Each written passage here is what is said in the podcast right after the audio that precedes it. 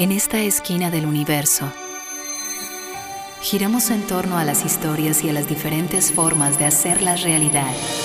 La escritora Francisca Solar presenta Sistema Eden. Sistema, Hola a todos. El episodio de hoy es casi un trabalenguas. Se llama Leer al oír. Cuando hablamos de narración oral, generalmente lo relacionamos a la infancia, y con toda lógica.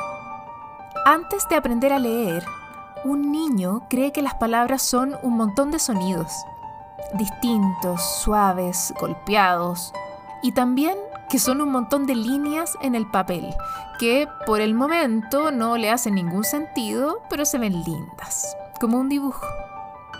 Nadie podría negar el éxito que tiene entre niños un buen cuentacuentos o una sesión de Kamishibai, que si no saben lo que es, se los voy a dejar escrito aquí en la descripción del episodio para que vayan y lo googleen. En la primera infancia conocemos las palabras al oírlas. La tradición oral es la más antigua, muy querida y siempre eficaz forma de transmitir conocimiento. Y por cierto, es una muy buena forma de contar historias. El tema es que, si bien narración oral e infancia son dos conceptos casi indisolubles, es muy importante comprender que no es una táctica exclusiva para no lectores o primeros lectores, sino que es una forma perfectamente válida y valiosa de consumir literatura para cualquier edad. Puede ser una postura obvia para muchos de ustedes, pero les aseguro que para muchos otros no.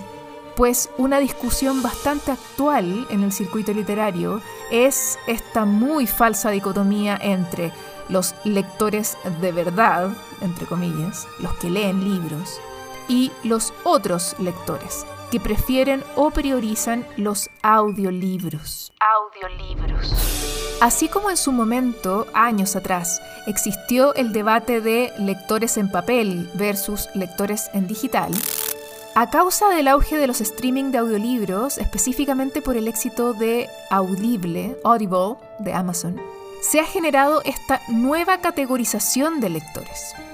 Y seguro ya intuyen mi opinión. Toda esta polémica es una grandísima tontería.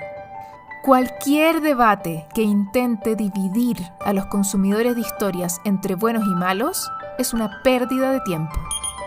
Así como es una ridiculez creer que los que leen más en papel son mejores lectores que los que leen en digital, en el celular, por ejemplo. Hacer competir la narración escrita con la narración oral no tiene ningún sentido atendiendo que son dos formas distintas de acceso pero igualmente correctas y que responden a distintos gustos y necesidades del lector que accede a ellas. Hay mil razones por las que un adulto podría preferir un audiolibro por sobre un libro en papel o pantalla, pasando por molestias en la vista, cansancio, optimización de tiempo, en fin. Hay quienes escuchan una novela mientras manejan o mientras hacen aseo. Gente que por ABC motivo no encontraba el momento ideal para sentarse a leer. Y un día descubrieron que no era necesario sentarse, porque mientras escucharan las palabras, podían seguir en movimiento. Hay ciertos conocimientos, habilidades, que sin duda se adquieren mediante la lectura de la palabra escrita, como la habilidad ortográfica, por ejemplo.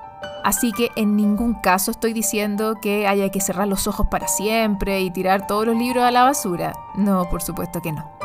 Lo que sí estoy diciendo es que, por un lado, la convivencia de los formatos es absolutamente posible y además deseable. Y por otro lado, estoy diciendo que los audiolibros no son ni lectura falsa, ni lectura de segunda mano, ni nada por lo que haya que avergonzarse o disculparse por la razón que tengas, por la razón que sea. Si prefieres leer con tu oído en lugar de tus ojos, adelante. Disfruta. No te olvides de que la palabra escrita existe. Vuelve a ella de vez en cuando. Pero lo más importante es que accedas a las historias de la manera que mejor se acomode a tus preferencias y circunstancias, pues para eso existe la diversidad en la oferta, para llegar a la mayor cantidad de personas posibles en la pluralidad de las experiencias de lectura, donde cada lector tiene la última palabra, ya sea escrita o viajando en el aire. Eso fue Sistema Idem. Sistema Idem. Postproducción de Alfonso Romero. Y música de Luis Lastra. Hasta la próxima.